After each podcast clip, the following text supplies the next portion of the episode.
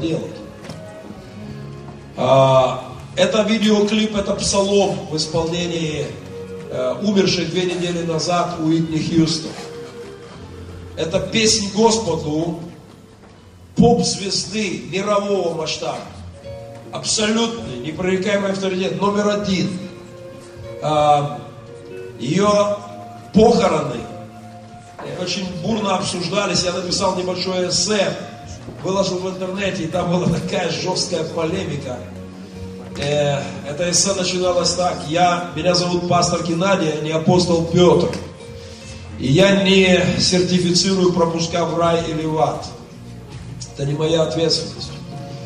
Э, я не, не готов втягиваться в полемику, где находится душа Уитни Хьюстон. Вот о чем я хочу сказать. Эта женщина, эта девчушка родилась в христианской семье. Она выросла в доме, где славилось имя Христа. Она пела в церковном хоре. Там обнаружился ее талант. Она начала петь на большой сцене и стала звездой номер один. И она создала семью и потерпела крах во взаимоотношениях с мужем. Муж предал и бросил. И не имея силы, она пошла искать что-то, что заменит ей вот этот, что даст ей утешение в этом надломе. Она подсела на наркотики и пьянку. Пыталась бороться с этим, вырывалась, шла в репцентры, бежала в церковь, падала на колени, рыдала, каялась, приходила к пасторам, опять срывалась, потом опять поднималась. Она умерла в 49 лет. Совсем не время. И, может быть, умерла от наркотиков. Сложно об этом, э, вряд ли кто-то скажет это внятно. Может быть, даже так. И для меня это, во-первых, трагедия еще одной души из миллионов, которые погибают, миллионов, каждый день погибают тысячи, тысячи людей, потому что они не смогли быть сильными во взаимоотношениях, в семье, друзьями, близкими, коллегами, не могли быть сильными во взаимоотношениях и потерпели крах. Но посмотрим этот псалом. Я попросил перевод наложить прямо текст титрами. Для тех, кому не будет видно, я прочитаю. Текст этого, этого псалма мог бы стать буквально по пунктам темой моей сегодняшней нашего семинара. И кое-что мы потом скажем об этом.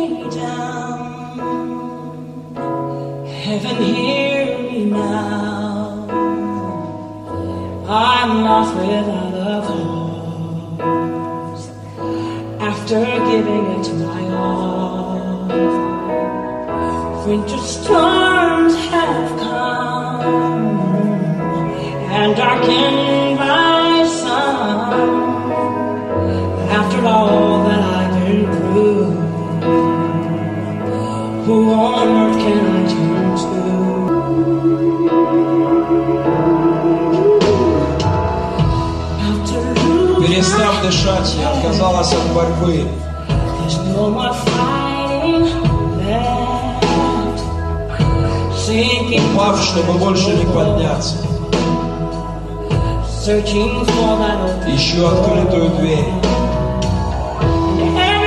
Все дороги, по которым я шла, приводили меня к сожалению. Не знаю, справлюсь ли я. Мне ничего не остается, кроме как подняться и уповать на Тебя.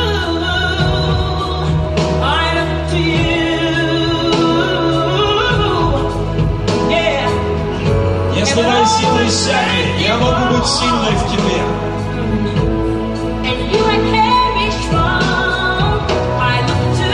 Я уповаю на Тебя.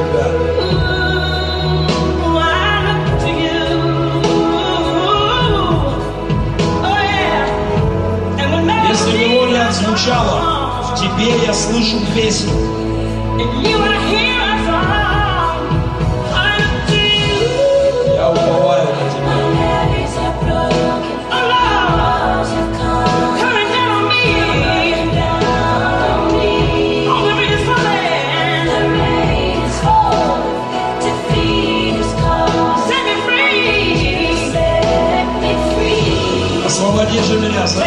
битвы. from the battle. I need Ты you. нужен мне. Shine on me. Пролей на меня благодатный свет. To you. I look to you. After all my Если strength мои is силы gone, иссякли, я могу быть сильной в тебе. in you I can be strong. I look to you.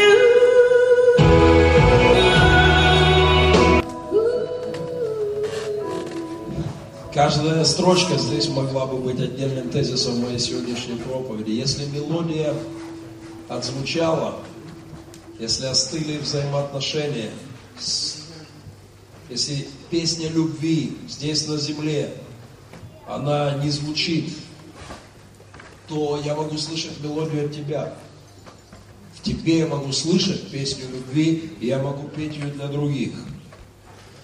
А, Если силы мои иссякли, нет сил прощать, терпеть, снисходить, любить, ценить, то я могу от тебя получать эти силы, чтобы, чтобы жить от себя для людей вокруг.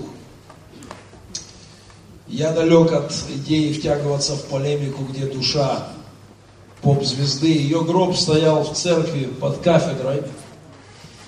И в этом есть некий символ. Она, она выросла в Доме Божьем. И как любой человек, от него и к нему. Ее похороны превратили, превратились в громадную евангелизацию. Телеканал CNN, самый крупный телеканал мира, в прямой трансляции три часа транслировал похоронную процессию из храма, звучали проповеди, а, проповедники пелись псалмы, звучало Слово Божье, и это никогда более крупная аудитория одновременно не слушала, не слушала вот проповедь в истории человечества. А в одно время десятки, десятки миллионов людей по всему миру сидели и слушали проповеди из храма, и стоял ее гроб. Вот что для меня важно. Она потерпела крах во взаимоотношениях. И, и она могла бы выиграть эту битву. А, Если мелодия любви остывает, если она глохнет, если она не звучит, есть тот, от кого ты можешь слышать песню. Еще несколько вещей, которые хочу добавить э, сегодня к тому семинару. Вникай в себя и учение. Занимайся с ним постоянно. И вот так поступая, себя спасешь и слушающих тебя. 1 Тимофея 4,16. Откройте этот текст, пожалуйста. 1 Тимофея 4,16. Очень известное место. Вникай в себя и в учение. А, анализируй, что происходит с тобой. Внимательно смотри, почему именно так ты поступаешь в конфликтной ситуации. Разберись, что это, почему ты хмуришь брови, надуваешь щеки, хлопаешь дверью и, и рвешь взаимоотношения. Что это, откуда это, почему это в тебе? Почему тебя так легко ранить, обидеть, задеть, оттолкнуть? Вникай в себя. Постоянно смотри, что это. Мы живем в постоянном, постоянных напрягах во взаимоотношениях. В течение ут- утра сегодня, в течение короткого часа от подъема до старта, а, некоторые мои сыновья успели на меня обидеться по два раза, и я на них. Это жизнь. Пошел, мать, мать твоя! Через две минуты уже хочем. Что это? Почему мы легко напрягаемся? Почему мы легко задеваем друг друга? Нам надо разобраться с этим. Четвертым пунктом в семинаре я поставил следующий. Мы не запрограммированы, каким-то прошлым или настоящим, что освобождает от ответственности за выбранный путь. Послушай, никто из нас не является роботом, который приговорен к, вот, к определенной программе. Я работал на ЧПУ, станки с э, чи- числовым программным управлением. Такая перфоленточка, и все запрограммировано. Фрезеровочная фреза, она идет здесь, заходит паз, делает так, обходит. Все запрограммировано. Ни вправо, ни влево. Или токарный станок. Четко программа. Ты не станок, в который вбита программа, и ты обязан обижаться. Ты можешь обидеться, а можешь нарушить дьявольскую программу в твоей жизни и включить божественную. Ты не робот, который обязательно должен, э, должен идти вот плотской программой. Да, мы иногда идем, но мы не обязаны. Мы можем духом побеждать дело плоти. Раз уж я разоткровенничался две недели назад, то опишу вам еще одну недавнюю картину. Я выступал, вот собрались епископа, я выступал перед э, братьями и делился стратегией, и рисовал некоторые схемы, я был полон вдохновения, и вдруг один епископ как бы мимоходом бросил такую штучку мне, знаете как, а, шпилечку, да, вот, подколочку такую.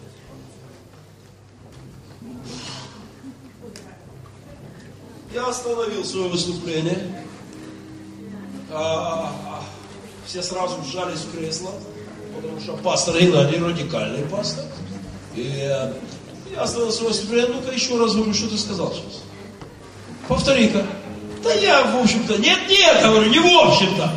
А ну-ка объясни, что ты имел в виду. Давай разберемся прямо здесь и прямо сейчас. Братья, так, это правда. Ну, не совсем так это было, но почти. Ну, может, и, может я был чуть деликатнее, ну, чуть. А, и все напряглись. И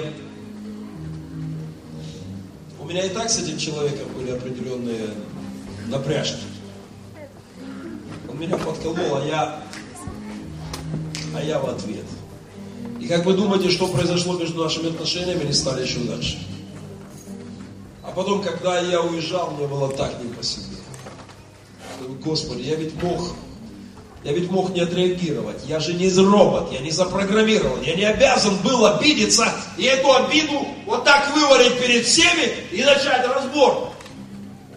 Это было некрасиво, это было не духовно, это было плоское мое поведение. Но, чтобы вы утешились, я не всегда так себя веду. Я- это не то, чтобы каждый раз.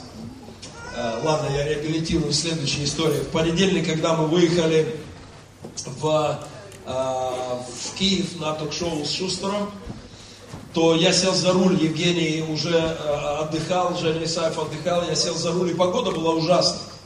Страшная, гололед, и просто очень э, страшный гололед.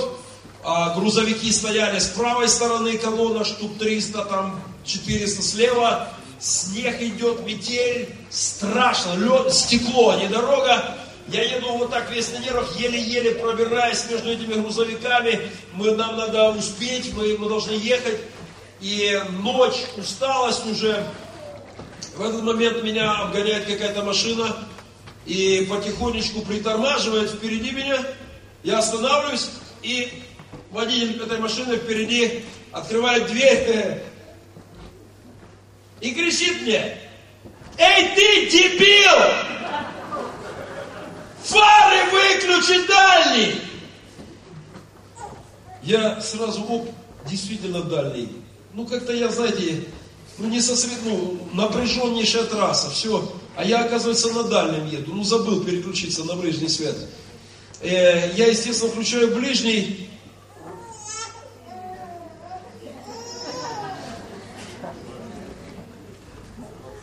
Я должен взвесить хорошо, стоит ли мне все вам рассказывать. Хорошо, я буду предельно искренен. У меня уже рука потянулась к двери. И за доли секунды у меня прокрутился несколько вариантов развития событий. А, понимаете, ему же не видно, а, э, что за рулем сидит мужик 118 килограммов. Он же не в курсе, что у меня как бы все нормально с комплекцией. И, и эта шпакодявочка вылезла и меня. Я уже, рука потянулась к двери. И был, безусловно, был вариант выхода.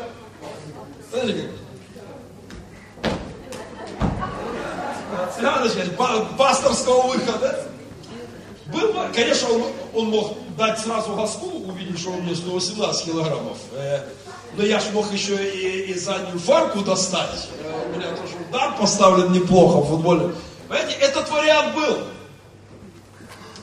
И по плоти он имел право на существование. Но рука, чуть-чуть потянувшись туда, может быть, потому что я вот недавно согрешил на епископском заседании, не сдержав плоть, она так и остановилась на ручке. И одно мгновение, всего одна секундочка, когда мое сердце вот туда направилось, и ко мне пришел мир. И я не вышел. Нет, это, конечно, неправильно, потому что рядом сидел еще и, и, и- и Зайчик-Зайчик, он слышал, как пастора оскорбили. Никто не должен оскорблять пастора. Тем более, что в нем 118 килограммов. А, и, и у него, между прочим, э, сын чемпион Украины по боксу. Знаете, но одна секундочка. И я, я сохранил мир Божий. И меня не зацепила эта штука. Более того, мне как-то стало даже жалко этого человека. Он поехал, а я даже, вот, я даже помолился за него потом. Господи, наверное, у него тяжелая жизнь. Жена обидела, теща доедает его на ужин. Сложная у него судьба. Хорошо, что вот я есть, кто его ослепил, а теперь и помолился за него. Благослови Господь этого человека. Ему тяжело жить на белом свете. Он, вероятно, не знает тебя, раз может так просто оскорбить человека. А значит, у него совсем дело дрянь в жизни. Благослови его Господь. Услышь мою молитву, дай ему найти тебя. Вы понимаете, мы на таких перекрестках взаимоотношений находимся тысячи раз в день. Мы можем поступить по плоти и отреагировать. И, к сожалению, поступаем. И обижаем в ответ. И разжигаем этот круг, дьявольский круг тогда. Но мы можем духом умершлять дела плотские. И с кротостью смирением любить врагов. В данном случае абсолютно ясно, что он был для меня врагом. Э, нормальная вот мужская реакция, да, полная. Там должна была быть разборка, головой об капот, я не знаю. Ну, то есть варианты, да. э, все. Но, понимаете, но это, это не наш уровень. Это не наш уровень. Мы берем, уходим, а бытовая, бытовая ситуация. А, твой коллега в классе, в школе, да, э, коллега на работе, соученик в классе. Э, неприятная вещь, кто-то тебе что-то сказал, сделал. Ты можешь, ты не робот, ты не обязан заводиться с полоборота, кидаться в разбор, отвечать оскорблением на оскорбление. Ты можешь изменить дьявольскую программу и взять от него его программу и победить в этом. Удивительный мир был во мне после того, как я вот, э, ну, не поддался. И каждый раз, когда ты не поддашься врагу и пройдешь через напряжение во взаимоотношениях, сохранив мир Божий, упование на Бога, то ты можешь слышать Его песню. И тогда твоей душе хорошо. И ты понимаешь, ты сильнее сейчас оказался. Ты не пошел по плоти.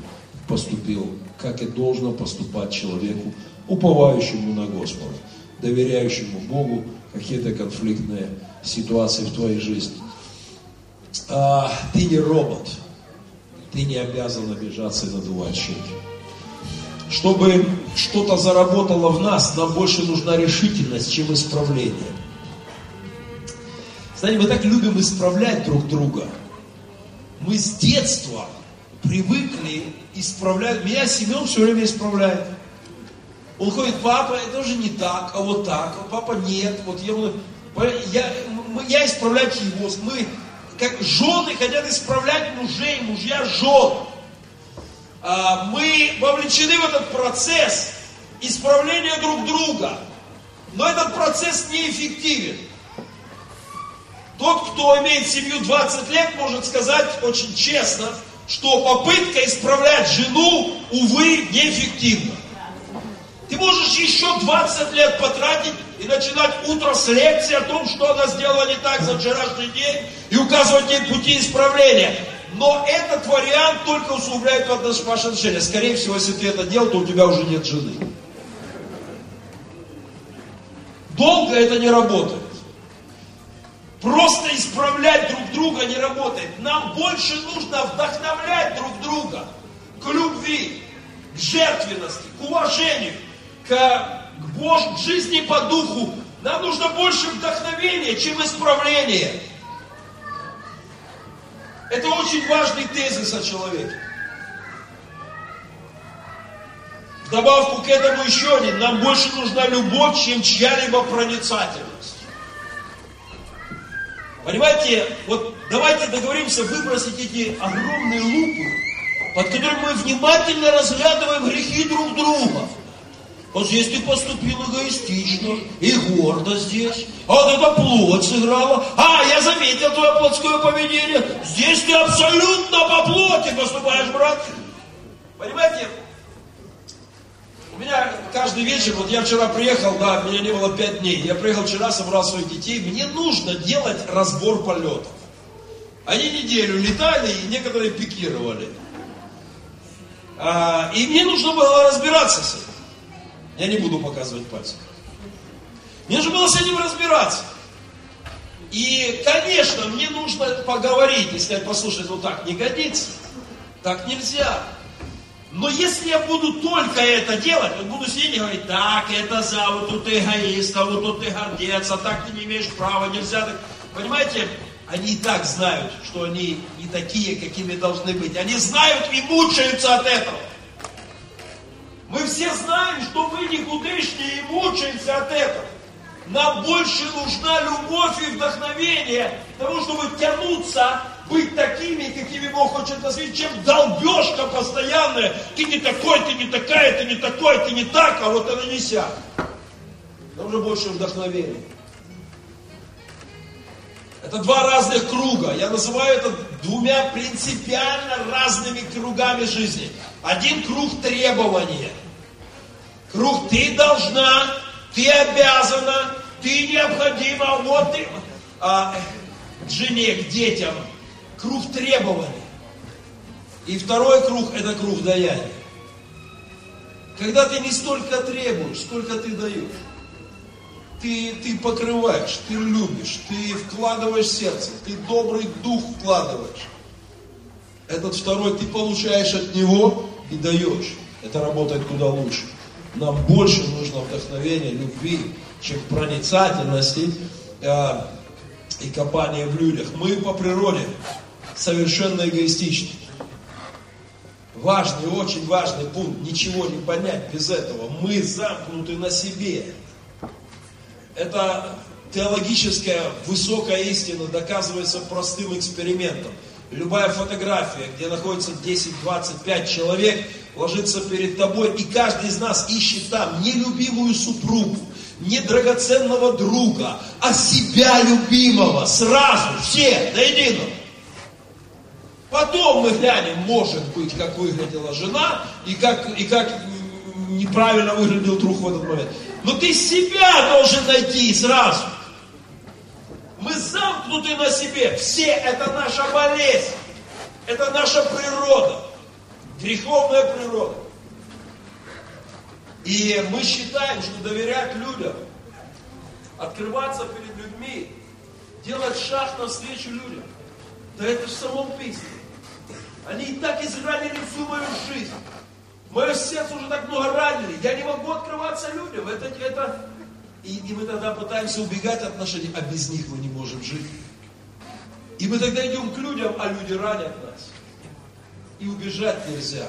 Засыхаем, как без жиров, белков, углеводов. Душа человека, тело человека без, без белков, например, да, тело человека начинает сдавать, оно заболевает, это вылазит болячка. Душа без общения, без взаимоотношений вянет. А идешь во взаимоотношения, тебя ранят. Не буду ходить на молодежку. Там молодежь, там меня обидели. И ты сохнешь. Идешь на молодежку, и тебя обижают. И как жить? Не ходить засыхаешь. Идешь, ранят и, и, и засыхаешь, и болеешь. А что ж делать-то? А, Есть только один вариант. Если мелодия отзвучала, я могу слышать песню в тебе. Я могу от тебя получать и давать людям. И тогда ты можешь идти на молодежку, наполнившись Богом. И, ораньте, пожалуйста, никаких проблем. Я все равно вас люблю. Я буду служить вам. И вы все равно мои друзья. Даже если меня один вот так, второй вот так, третий вот так, ничего страшного. Я переживу, у меня великий Бог, Он дает мне силы. Я буду любить. Это мой выбор. Я буду верным. Это мой выбор. Я повторял эту фразу много раз и хочу, чтобы каждый знал. Это настолько важная, простая и очень важная истина. Мы недостаточны друг для друга. Открываем пророка Иеремию, вторую главу. Иеремия, вторая глава, пожалуйста, открываем Библию. Шелестим Библиями Иеремия 2. Иеремия, пророк Иеремия, вторая глава. 13 стих. «Ибо два зла сделал мой народ, говорит Господь. Первое. Меня, источник живой воды, оставили. Первое зло, Бог говорит, я тот, кто дает жизнь. Меня забыли. И второе зло. Сделали себе, высекли себе водоемы, разбитые, которые не могут держать воды.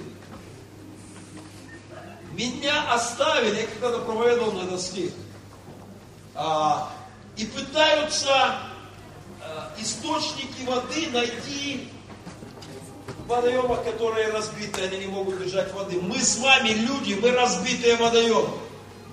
Мы не можем сами по себе любить. Любовь не задерживается в нас сама по себе, она, она уходит. Нам надо быть подключенным к источнику любви, к неиссякаемому, мощному, во взаимоотношениях с Богом. Тогда любовь может наполнять тебя и через тебя идти в жизнь других людей. Когда ты пытаешься найти любовь, нежность, верность, а, все, что тебе нужно, как воздух в людях, ты, ты будешь разочарован. Люди могут немножко дать, иногда, но часто, очень часто ты не получишь того, что ты хочешь. И твоя душа убывает. Люди не могут держать воды, они не источник. Помните, женщина у колодца, беседа с Иисусом. А, У нее было семь браков, семь мужей. И она пыталась строить взаимоотношения, которые ответят ей на ее потребность. На потребность быть любимой, быть нужной, быть, быть замеченной. У нее было семеро, семеро муж- мужчин. И, и ее отношения рушились. Иисус говорил ей об источнике живой воды, который она может узнать в нем. И этот источник будет идти в жизнь вечную.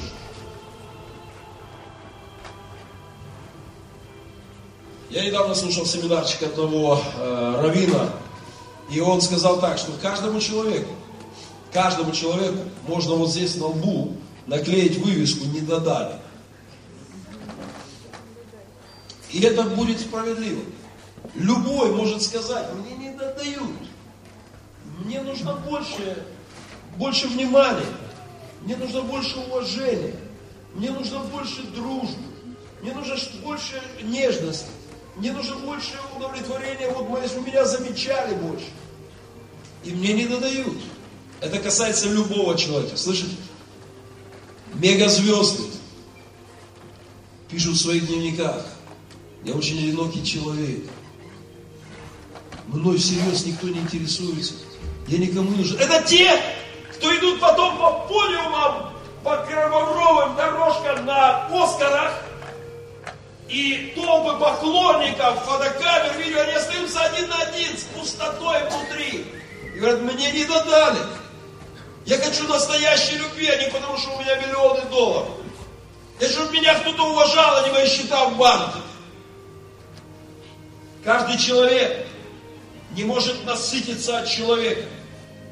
Нам нужен Он, источник живой воды. Потому что наши взаимоотношения были созданы, во-первых, с Ним, во-вторых, друг с другом. Если мы рвем отношения с Ним и строим отношения друг с другом, то мы колодцы, которые не можем держать воды. Вроде была в ЗАГСе. Прошел месяц, и неплохой месяц. А как-то уже куда-то делось. Колодцы, которые не могут держать воды, это люди. Нам нужен живой поток от Него. И когда мы держимся за Него, мы можем идти через несовершенный мир, несовершенных взаимоотношений. И тебя подкололи, а ты можешь, а ты можешь просто сказать, ничего страшного. Жалко, что брат так поступил. Ничего, благослови Господь. Помоги ему, Боже. Он поступил по плоти. Не, вы же понимаете, что он поступил по плоти. Не надо было меня так подкалывать. Это было неправильно. Он, конечно, виноват.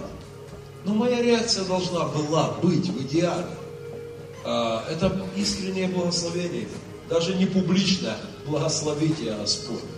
Нет, просто спокойно. Я не заметил. Все. А, Ранили чуть-чуть. Ах, больно. Ничего.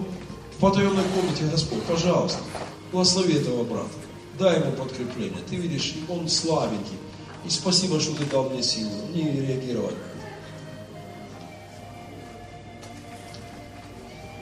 Пару недель назад у меня была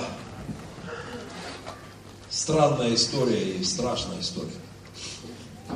Мы сейчас э, пытаемся приобрести еще один дом для семейных детских домов наших в. И мы поехали на разговор в семью, которая уже, они вывесили объявление, мы предварительно переговорили. Мы приехали, говорим, мы готовы дать задаток и начать оформление, все четко, чтобы все сделать. И вот мы пришли в дом, и старик лет под 70, матом-перематом, на чем свет стоит на свою старушку. Она в ответ ему. И скотина, и такой секой, и ты такая. И, и это, это так разгоралось.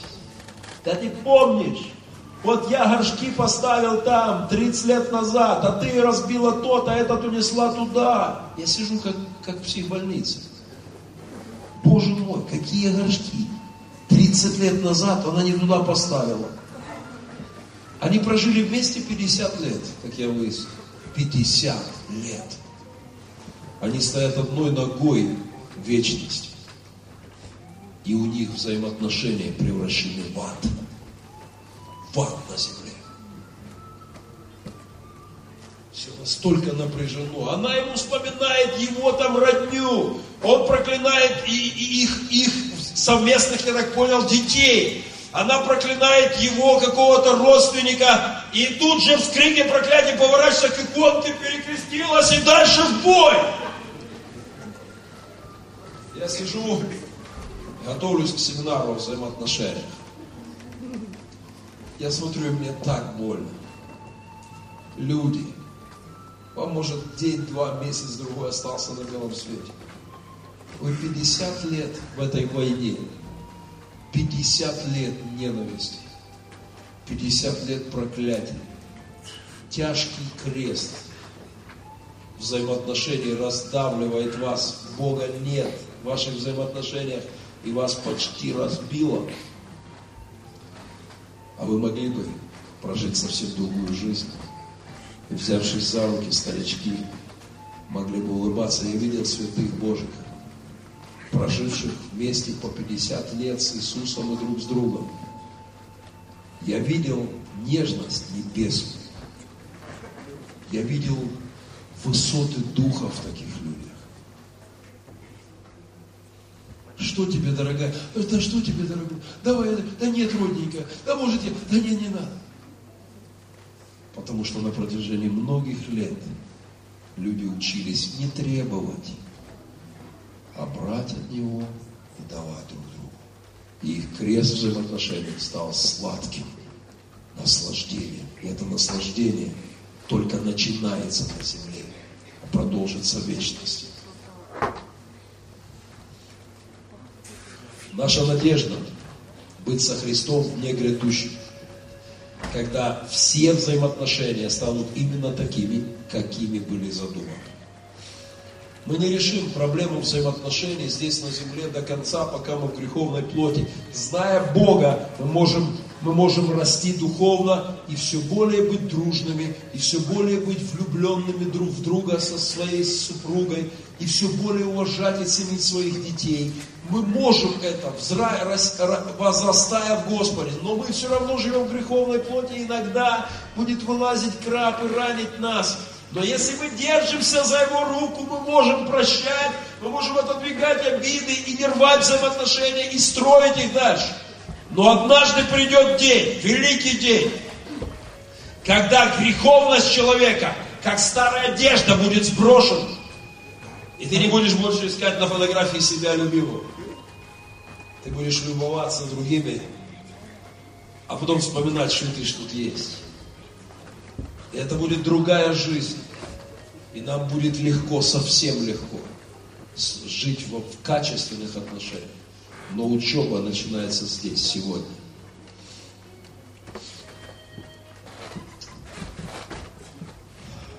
Вечером, когда я заканчивал этот семинар две недели назад,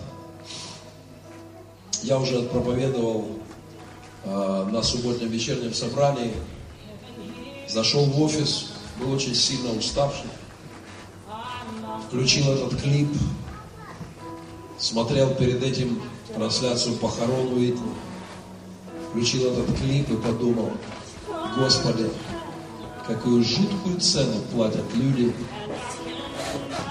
которые, теряя силу Твою, не могут устоять. Ей бы жить да жить и петь бы и петь. Но, но нужно, чтобы крест Христов стоял в самом центре твоей жизни.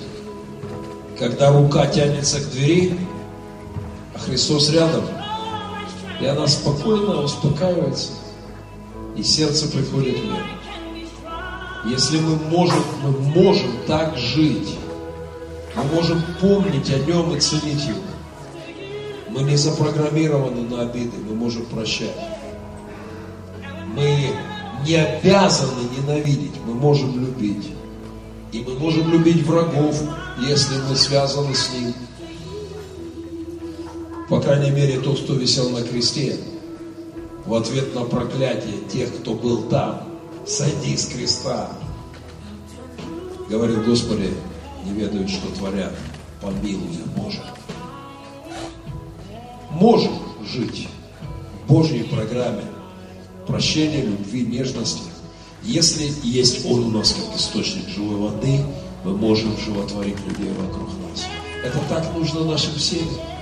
Нашим детям нужны не долбежки от нас. Не долбежки от нас. Им нужна нежность и любовь. А мы не способны ее сами дать, если не от Него не получаем.